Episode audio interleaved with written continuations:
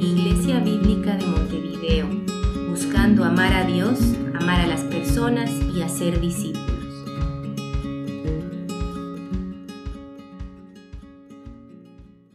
Porque el que mucho se le perdona, ama mucho, pero al que se le perdona poco, poco ama.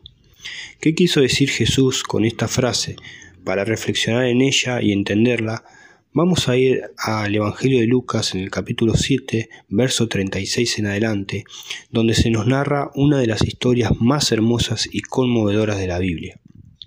Allí podemos ver que hay un hombre llamado Simón, un fariseo, un religioso de la época, que invita a Jesús a comer a su casa. Jesús accede a ir a la casa del fariseo.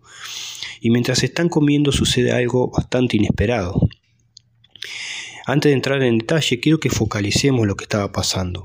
Era costumbre en aquella época que cuando había este tipo de reuniones entre maestros de la ley, eh, habían comidas o almuerzos o cenas, eh, el pueblo era invitado a participar de la charla, eh, no directamente, es decir, a participar, a escuchar lo que se hablaba.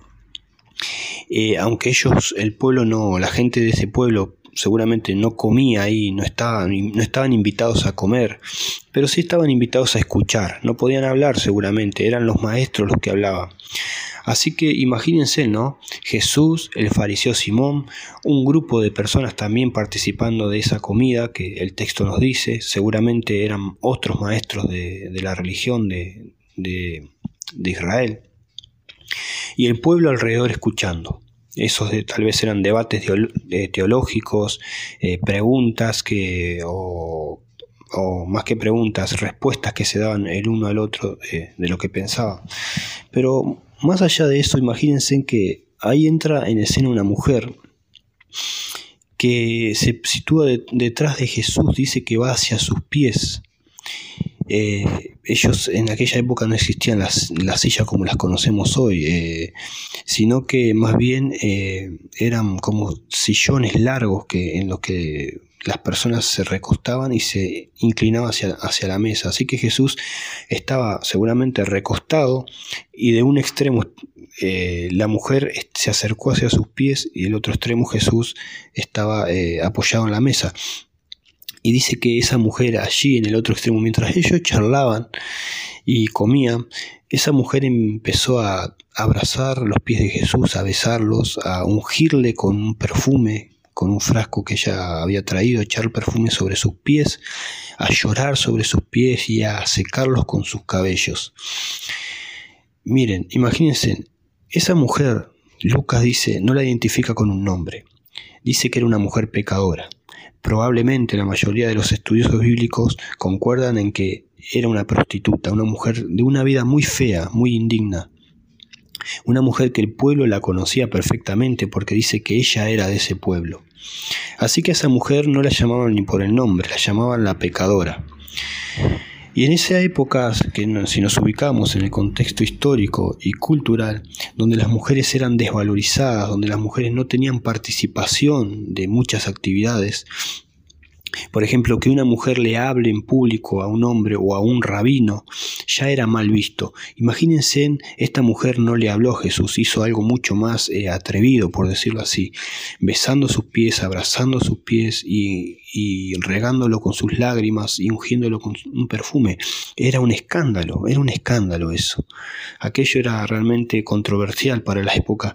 Y dice que es por eso que Simón el fariseo cuando vio eso, él no dice nada, no habla directamente, no interrumpe la charla eh, que estaban teniendo, porque tal vez por no querer eh, generar ninguna discusión, eh, tal vez porque se dio cuenta que Jesús le estaba permitiendo a esa mujer hacer lo que hacía.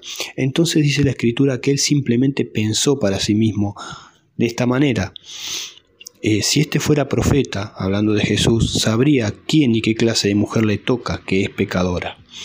Simón el fariseo tiene una actitud de, menosprecio hacia Jesús y de desprecio hacia la mujer. Menosprecio hacia Jesús porque antes, aunque seguramente no, no, creía en él como Mesías, pero al menos lo tenía como profeta, pero al ver aquello ya empezó a dudar si era un profeta. Es más, ya empezó a pensar que Jesús no era un profeta, porque tenía que saber quién era esa mujer. Menosprecias a Jesús. Desprecias a la mujer al decir que era una pecadora, que ella no tenía por qué hacer eso. Si esa mujer hubiese tocado los pies del fariseo, seguramente ese fariseo la hubiese empujado, la hubiese alejado inmediatamente de él, le hubiese dicho que era sucia, inmunda, que no tenía derecho a hacer eso, a tocarlo.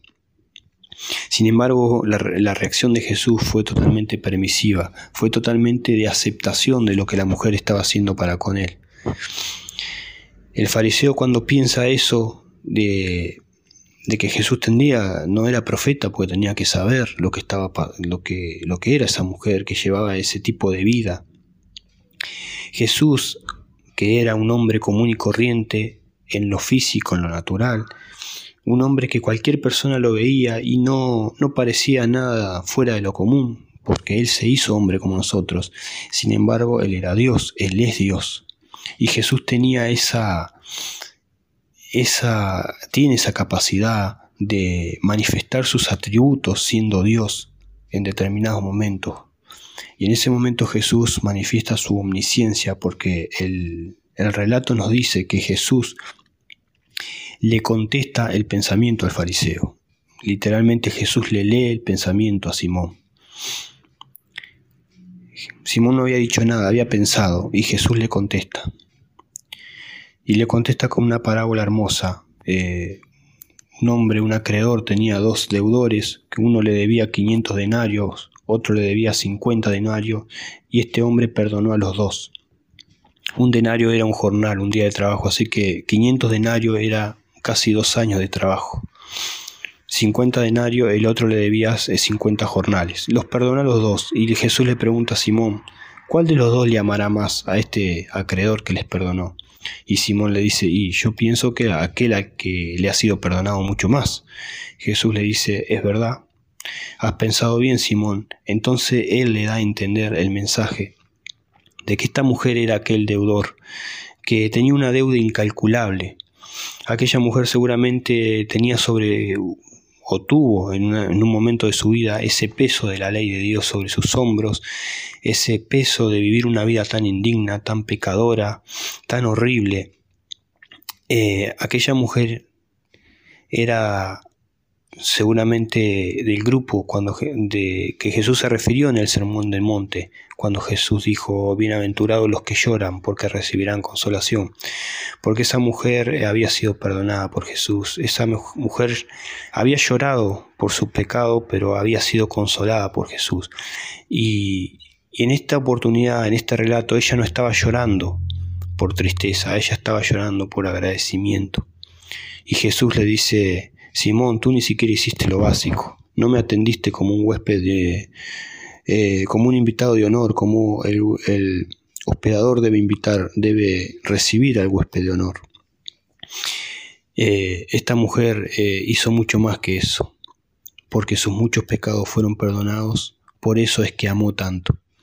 Y Simón representa a esas personas que tal vez piensan que con su religión, sus obras les alcanza, que ellos no necesitan ser, perdonados, que si tienen pecados tal vez son pequeños errores y que sus obras son mucho más meritorias. Es como ese deudor que tenía poco que pagar porque no conocía, no se conocía a sí mismo y no conocía quién era Jesús. Esa mujer, sin embargo, sí conocía quién era Jesús. Ella, esa mujer tuvo un encuentro con Jesús, por eso estaba tan agradecida, lloraba. Y sobre todo un detalle para terminar. Dice la escritura que ella besaba los pies de Jesús. Y cuando yo fui al verbo besar en el texto original, en el idioma griego, ustedes lo pueden ver, ese verbo significa besar ferviente y apasionadamente. Besar sin parar. Es el mismo verbo que, por ejemplo, para que tengamos una idea, se encuentra en la parábola del hijo pródigo, donde el hijo, después de haber desperdiciado todo lo que su padre le dio, eh, de haber vivido una vida perdida, dice que volvió arrepentido en la ruina, en la miseria, a su padre, y cuando el padre lo vio de lejos llegar, dice que corrió hacia él, lo abrazó y lo besó. Lo besó de esa forma, lo besó de una manera eh, apasionada, eh, ferviente. Eh, de un amor de un padre hacia un hijo. Ese tipo de besos, de besos le estaba dando la mujer al maestro, a sus pies, besaba sus pies fervientemente. Un acto de adoración total, de entrega total, de agradecimiento total. La pregunta es, ¿eres tú como el fariseo que tenía a Jesús por un profeta o mucho menos que un profeta? ¿O eres tú como esa mujer que está rendida a los pies de Jesús llorando a sus pies, adorándole cada día? Tal vez no en persona, pero sí en espíritu. Qué privilegio que esa mujer tuviera, estuviera literalmente besando los, los pies de Dios en ese momento. Esperemos que seamos, que seamos como esa mujer en nuestra adoración, en nuestro agradecimiento diario, hermanos. Eh, los de la mesa decían, ¿quién es este que hasta perdona pecados? No veían a Jesús, lo tenían ahí adelante sentado con ellos, tenían a Dios, a Emanuel, Dios con nosotros, en medio de nosotros y no se daban cuenta. Pero esa mujer pudo ver realmente quién era Jesús, una gran pecadora que encontró a un gran Salvador. Amó mucho porque se le perdonó mucho. Amén.